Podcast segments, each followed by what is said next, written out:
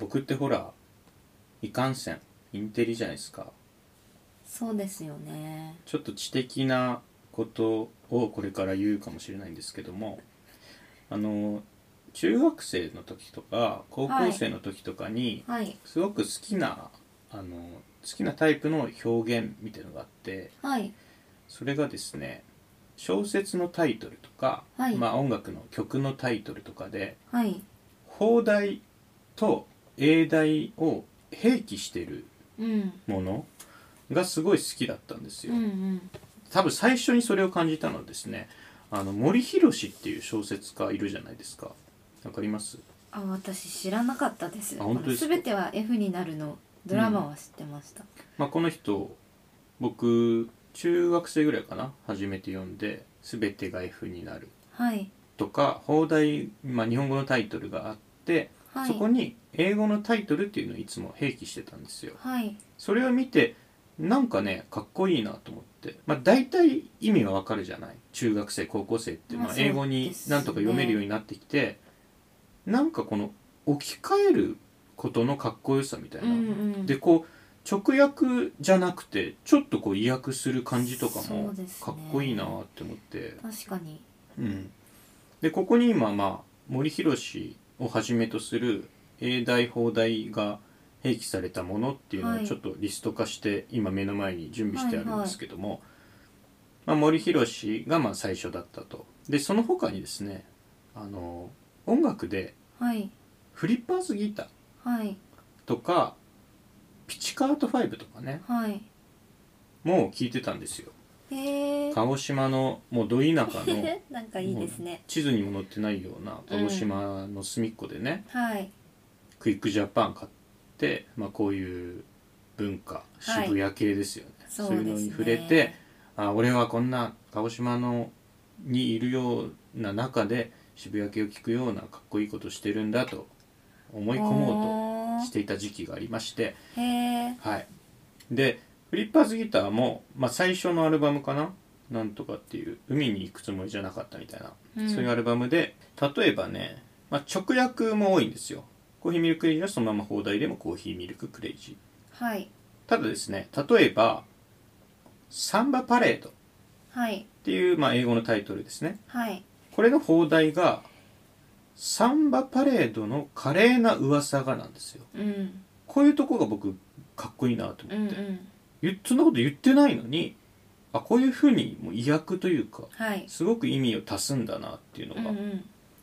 これはすごく好きでした。とか、えーっと、ジョイライドっていう英語のタイトルに、はい素敵なジョイライドという放題がつくとかね。はいはいうん、これもすごく好きでした。なんかこれ日本語と英語の並びはは、いこのフリッパーズギターの場合は英題が先なんですかドットかなうん。んあ、フリッパーズギターって、多分その後変わったんですけども、この時って全部英詞だったんですよ。英語の詞で。そうなんだはい、小沢健ですね。小沢健二が。うん。だから、まあ、英語のタイトルが先に来てるんですね。あそうなんだはいい、であと、まあ、フリッパーズギターのもうちょっと後に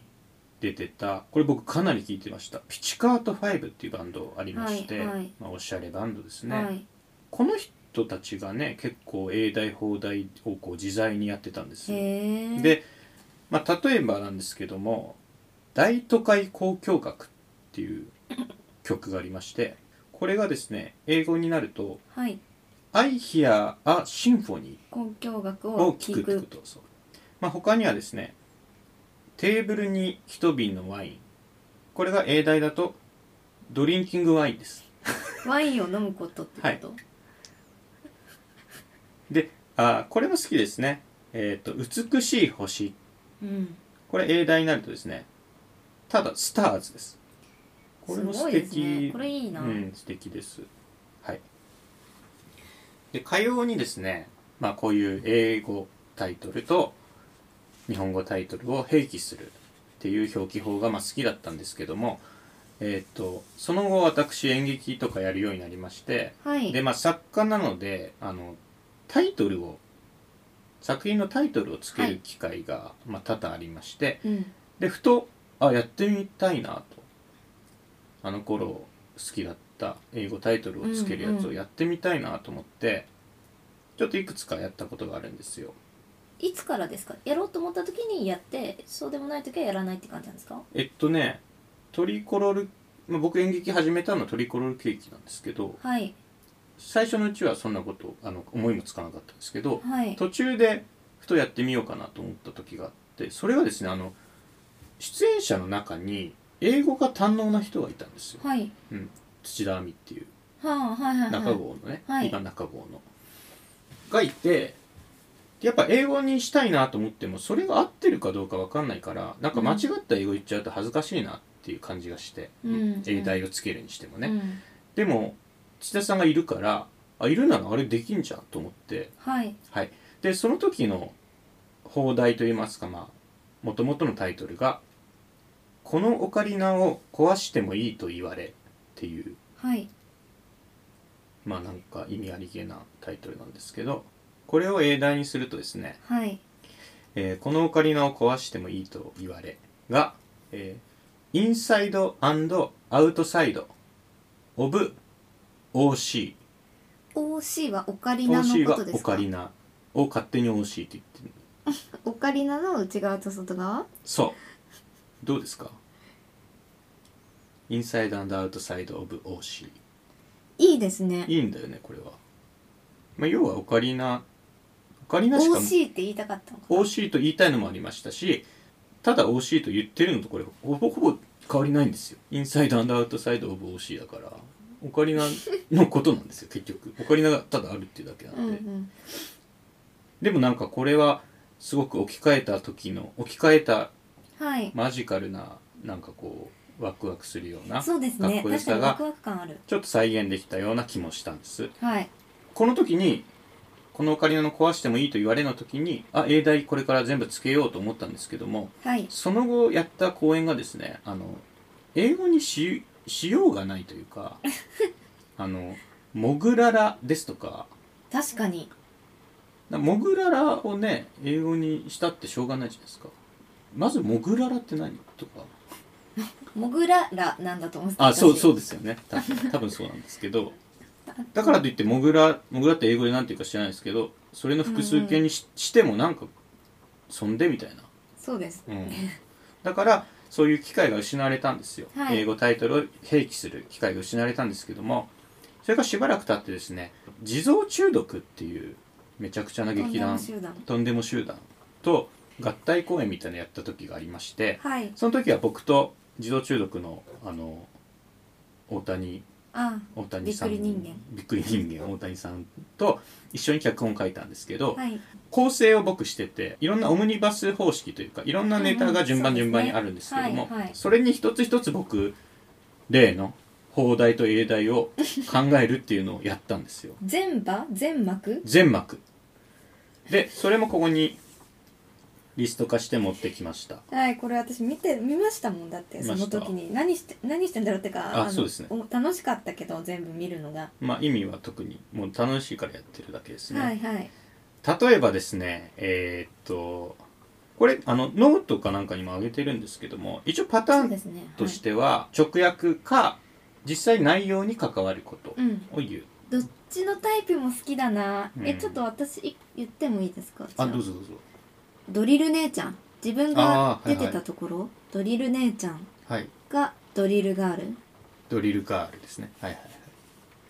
ドリル姉ちゃんっていうまずネタがあって、はいで間に他のネタとかを挟んでちょっと間を空けてまたドリル姉ちゃんの過去を描くネタがあったそんうでですよすねねでドリル姉ちゃんの英題は「ドリルガール」ドリル姉ちゃんの過去というネタの英題が DG2 ドリルガール2ですねこれいいですねこれいいんだよね DG2 のとこでちょっと、まあ、ふざけてるというかはい感じですね私あと好きなのは、はいこれはなんか物語性があるなって思うのははい、穴の使い道ああはいはいはいザ・ホールザ・ホールねあこれあの大元のあれを言ってないですね児童中毒とやった合体公演は「懺悔室充実の 4LDK」あというタイそトルうですねタイトルですねでまあその中に20本ぐらいネタが入ってたともっとかここれめちゃくちゃ大変だったなまあそれはどうでもいいんですけどはい僕すごいこれ英題を考えるときによっしゃって思ったのがちょっと下ネタになりますけどもはい大谷が書いたので僕が書いたんじゃないですよ下ネタはこここの下 ネタそうだなはここは、うんこの吸引力の強い女性器っていうはいネタがあって、まあ、はいこの放題も僕はつけたんですけど、はいあのスペルだけ言いますね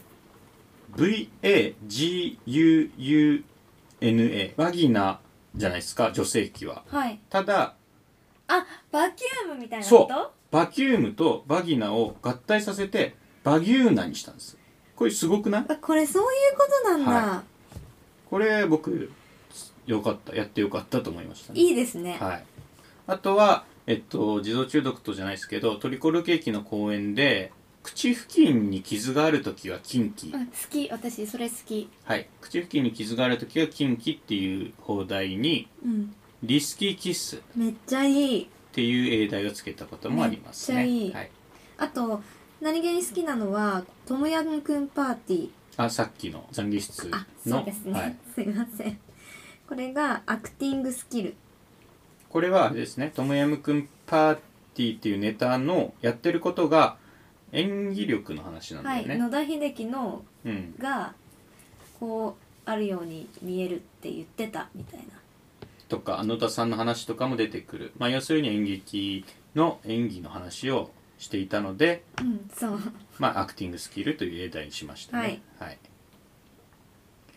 まあ、他に、えっと「奴隷と旅人と狙撃犯」っていうネタがありまして、うんうんうんこれは、えースレイブ奴隷ですねはいトラベラー旅人でスナイパーアンドビデオテープっていうタイトルにしました。はいはい、これはあのあれですねセックスと嘘とビデオテープ私それ知らないですあなんかアメリカ的あれですよソダーバーグの知らないであすかねすいませんはいはいというこれで一応用意した資料は喋ってみましたえー、面白いちょっとこういう知的なね知的な部分もそうですね出こるれこはとになっちゃうのかなと確かにいいなぁこういう時にあれですねあのブログとかがあればねそこで追加で説明できるんですけどね森博氏の話に戻るんですけども、はいまあ、森博氏のタイトルの付け方を見てすごく刺激されたんです最初はいこれ封印サイドっていう封印ですね封をする今気づいた今気づきました、封印はいこれ、まあ、密室の作品だったんですけども、はい封印再度また封印する再度封印するっていう意味で、その密室の中に誰がいるのか封印サイドっうんていう英題がついてるんです封印サイドと封印サイドへね、え掛け言葉になってるなんかやられますねだってしっかりしたミステリーってことですもんそうねですそうですそれでこのタイトルですもんね、はいなんか悔しい多分タイトル選考で考えたんでしょうねわかあんないですあーけどなるほどそういうこともあるのかあると思いますねとかまあ最近は放題ってあんまつけないというかカタカナにしちゃうとかねうんよく外国の映画とか、うんそのままカタカナにして日本タイトルにしちゃいますけども、はいまあ、放題つけるのも楽しいのでもっと読みあの見たいですけどね、うんうんうんでも放題から受けるイメージと内容が全く違ったみたいなこともはいはいはありえるのかなとは思いますけい、ど、まあ、あるでしょうねちょっと例えばっていうのは今、うんパ何も出ないそうですね、食べて祈って恋をしてかうん、あ何ですかそれえとっていう映画うんこれは何なんだちょっと言いたい言いたいだけだったんです けどちょっと何なんだって言われてもあえっとイディオクラシーってなんか放題がちょっとめちゃくちゃすぎて、うん現代に戻したみたいなのがありましたよね昔あそうなんですね、はい、なんだっけえっと未来はあの機械に頼りすぎて人間がもうバカになったみたいな、うんイディオッツバカってイディオッツって言うじゃないですか、うイディオッツがやるデモクラシー民主主義はでイディオクラシーいすごいって飛いんでうますねそうとそれが本来のタイトルだったのになんかそれにちょっとわけのわからない放題をつけすぎてしまったのではい元に戻したみたいなのが確かありましたよ、あそうなんですね、はいあの食べて祈って恋をしてははいジュリア・ロバーツの映画ではいほほ放題はそれなんですけどもはいともとの名前ははい「イート・プレイ・ラブ」でした一緒じゃないですか そうですねはい